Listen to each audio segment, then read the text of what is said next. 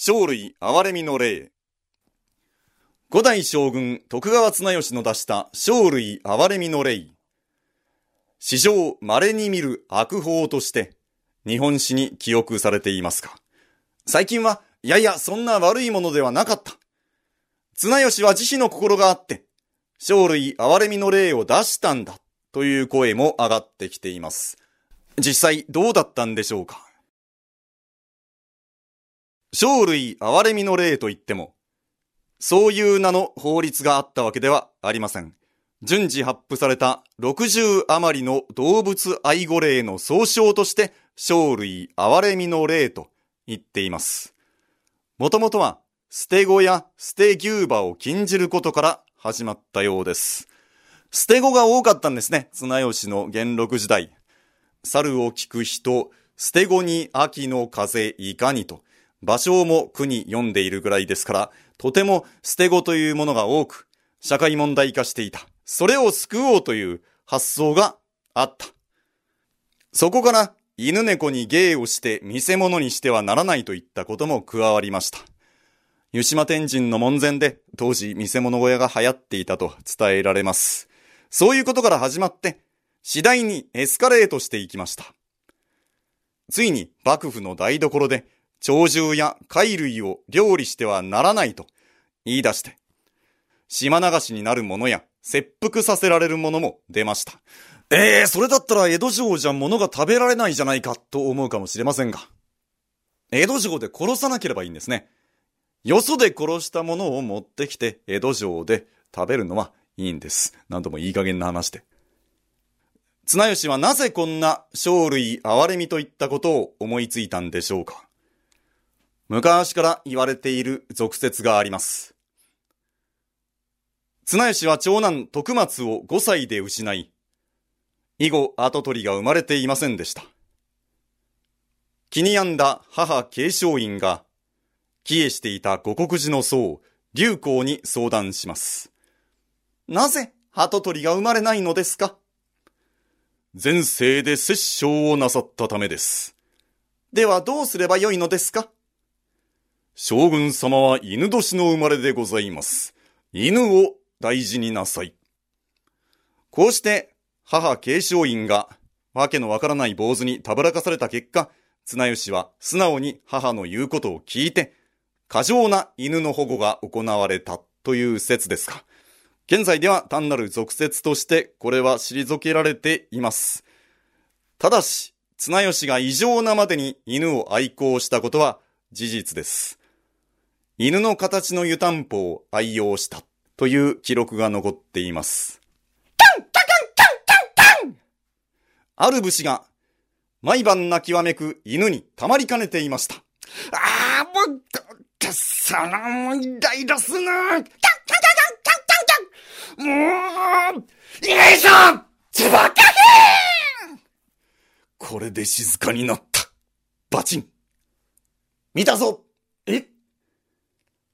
お犬様を殺したなお犬様を殺したな来よこうして武士は八丈島に流され、その主君は海域となりました。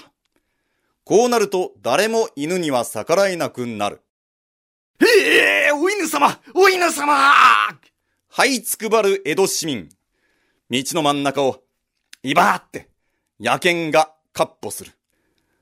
お犬様にちょっとでも手を出すと処罰。誰も恐れて手を出せなくなる。人間の方が犬みたいです。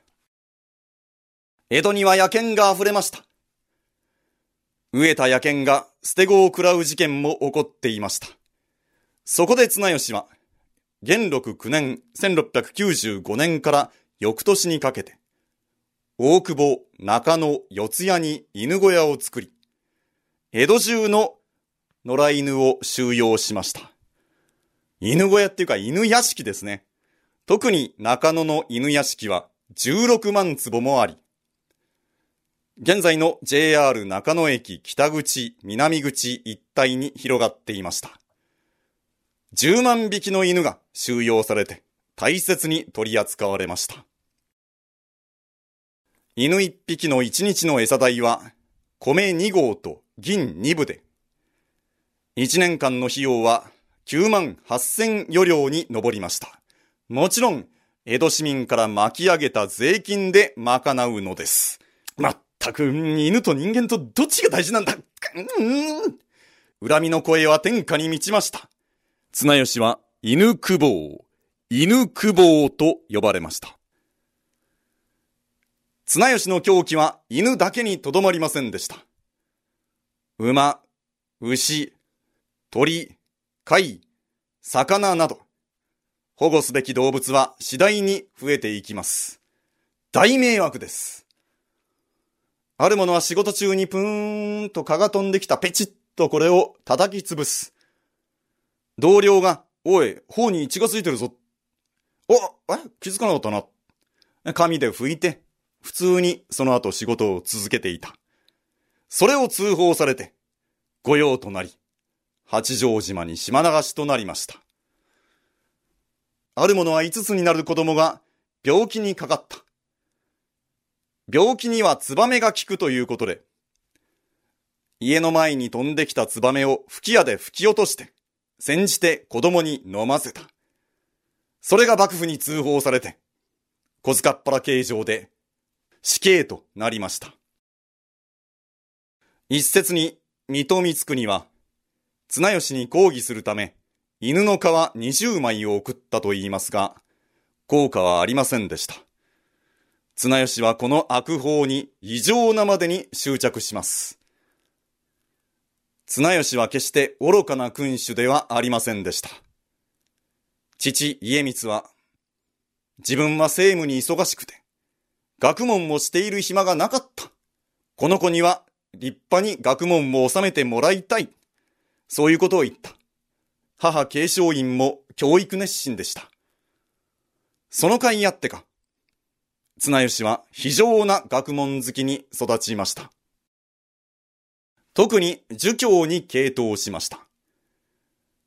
上野忍ヶ丘にあった林羅山の私塾と孔子廟跡を神田に移し、湯島聖堂を築きました。湯島聖堂では綱吉自身が教壇に立ち、論語や公共の講義を行ったほどです。それほどまでに聡明な人物が、なぜここまで愚かな悪法に執着したのか、興味深いところです。綱吉は亡くなる前に、蕎麦用人の柳沢義康にこう遺言しました。私が死んでも、生類憐れみの霊だけは残してくれ。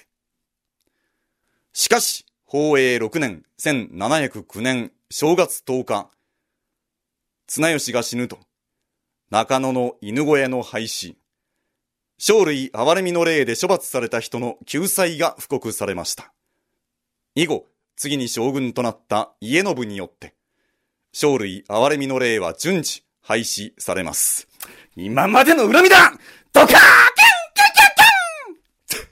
めえ見やがれバカ犬が犬を蹴っ飛ばすものもあったそうです。見渡せば、犬も病馬もなかりけり。おかち小人の暇の夕暮れ。心なき、身にも哀れは知られけり。犬医者どもの秋の夕暮れ。などと教科を読んで、庶民は嘲笑いました。中野犬屋敷跡には、八代吉宗の時代に桃が植えられ、市民の憩いの場と変わりました。JR 中野駅南口一帯に桃園の地名が残ります。また北口の中野区役所前には、中野犬屋敷跡の火が立って、綱吉時代を忍ぶことができます。ちなみにこの辺、飲み屋が多いんですね。ずらーっと軒を並べていて、歩いているだけでも楽しいです。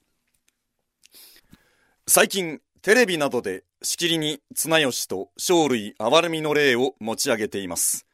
かつては暴君だ、バカ殿だと言われていた綱吉だが、実は違うんだと。儒教に基づく立派な考えで、戦国の殺伐とした空気を終わらせた、誠に綱吉こそ名君であった、という風潮を作ろうとしています。また、御用学者たちがこぞって綱吉を持ち上げています。綱吉こそ名君だ。綱吉のおかげで動物愛護のみならず人の優しさが大切にされたのだ。もし綱吉がいなかったら日本人は未だに犬を食ってるんだぞ。そうなったらどんなんだ？ひどいだろう日本人は犬を食わないで可愛がるようになったのは綱吉のおかげだまあ私は別に犬は嫌いですから犬を食ってたって全く構わないんですけれども。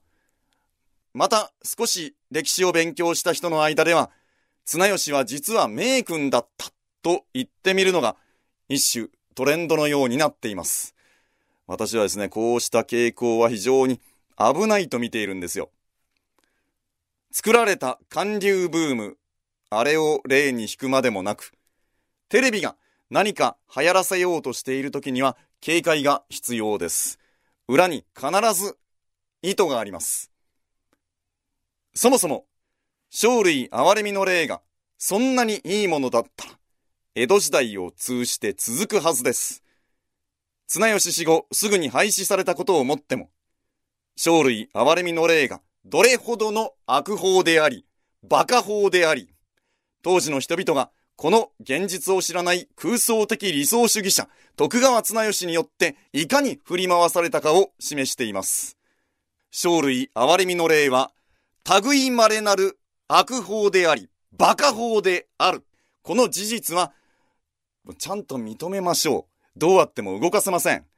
テレビと御用学者がどれほど言葉を尽くして綱吉を持ち上げようとも、いや、そういううさんくさい連中が持ち上げるからこそ、逆に、生類憐れみの霊と徳川綱吉のバカさ加減が、いよいよますます際立って、輝いて迫ってきます。